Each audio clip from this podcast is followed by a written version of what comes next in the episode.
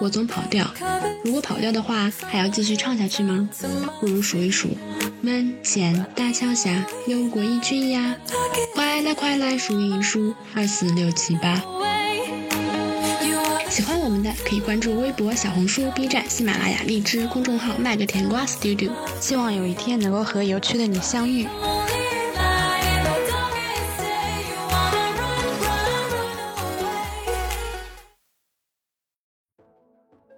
Hello，Hello，大家好呀！今天是二零二三年的八月二十七号，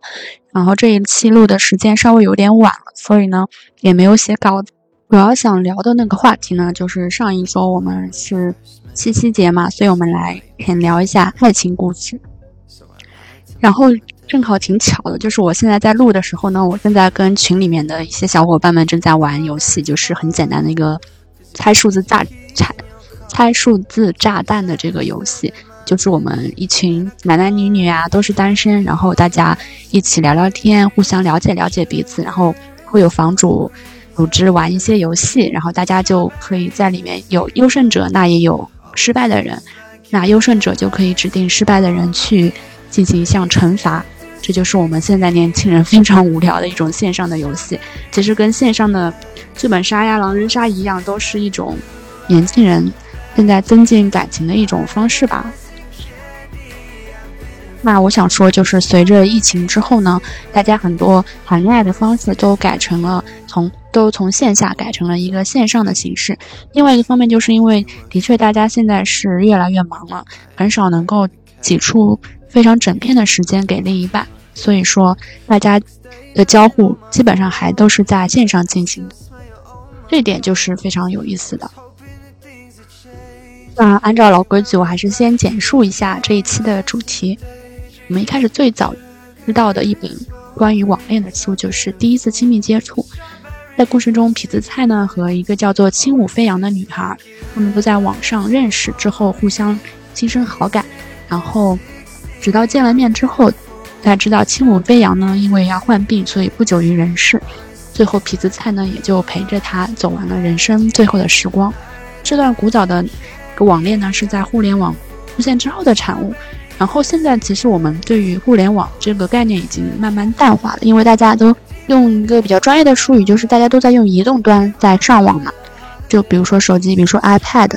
然后用的一些软件呢，从一开始的 BBS 或者贴吧，或者是豆瓣，或者是论坛，到后来的 QQ，然后微信摇一摇，然后再到微博、Facebook，然后 Twitter，然后是小蓝鸟嘛，然后到了我们现在的小红书，或者说更。细分一些的一些软件，就是比如说 Tinder 啊，或者那种嗯别的。哎，有有一件事情还蛮好笑的，就是不知道大家是怎么用网易云这个 APP 的。我们一般都是在网易云上面听歌嘛，但是我现在后来才知道说，因为网易云它会有一个建歌单的一个功能，然后大家都会用歌单这个东西呢来去寻找跟自己音乐品味相同的一些人。然后慢慢的呢，也会通过一些留言啊或者私信啊，互相建立一个好感度，这这这方面还是蛮有蛮有意思的。但是呢，因为网络现在越来越发达了嘛，对对于一个爱情的一个忠诚度来说，大家就更加抱有一个怀疑的那种感觉吧。因为说，嗯，越来越多的人在使用社交媒体这个东西，然后通过它来分享生活。那有一点就是挺难说的，就是说分享生活这一点到底是不是一个暧昧的一个行为呢？那他可以跟你分享生活，那他也可以跟别人一块分享生活，那这个时候就很难做到爱情的一个唯一性。所以说，很多情侣之间也会因为这些事情会有一些隔阂吧，应该说是。嗯，那当然了，如果说网络时代怎么样能够把这段。恋情来昭告天下呢？大家会一般会通过换头像、换朋友圈的那个 banner，或者说是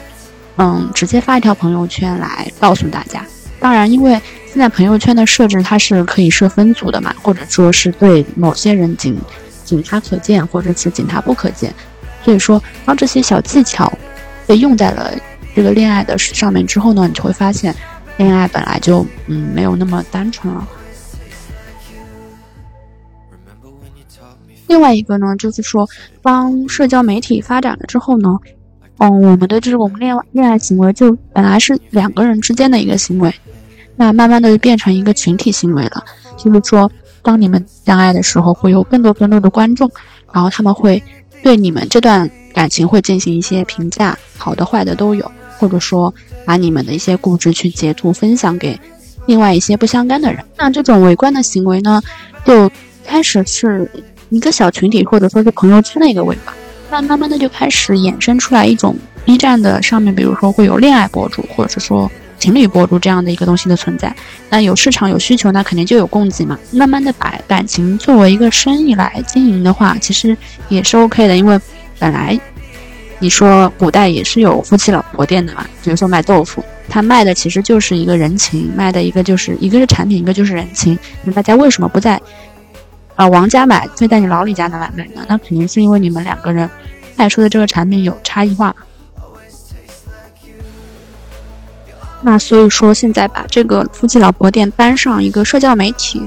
来演绎的话，其实也是无可无可厚非的。那只是说是一个市场经济进行到了一定的程度之后，会演变出来一个个东西。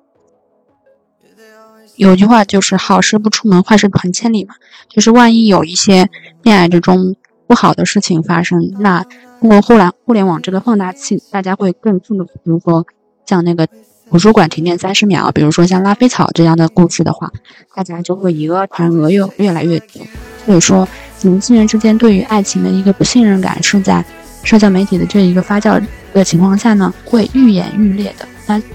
像我自己就是，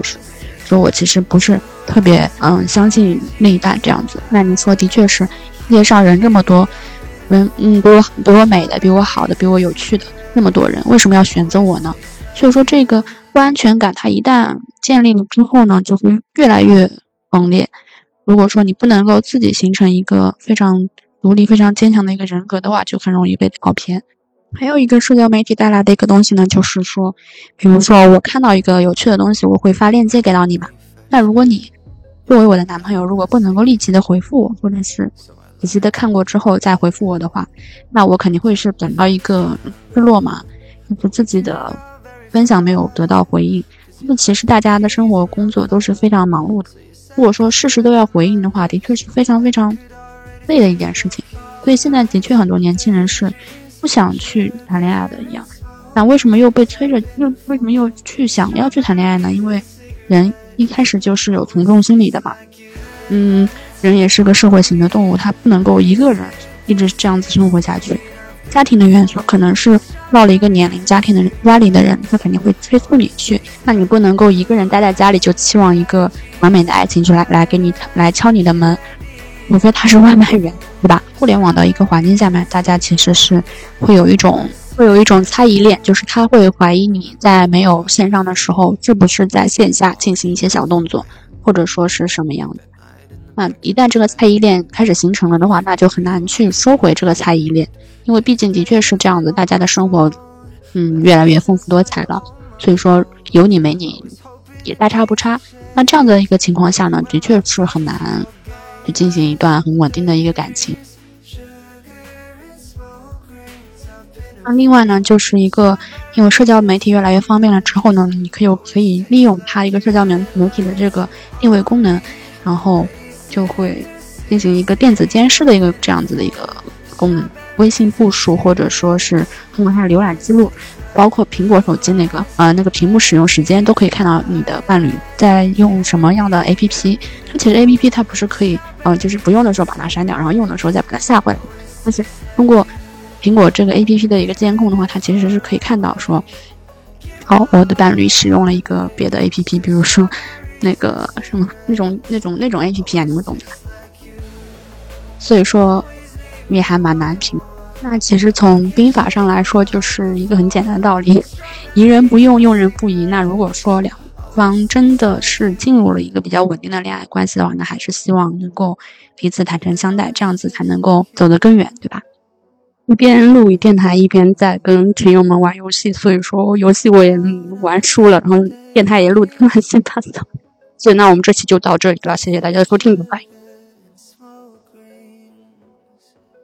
always tastes like you headlights.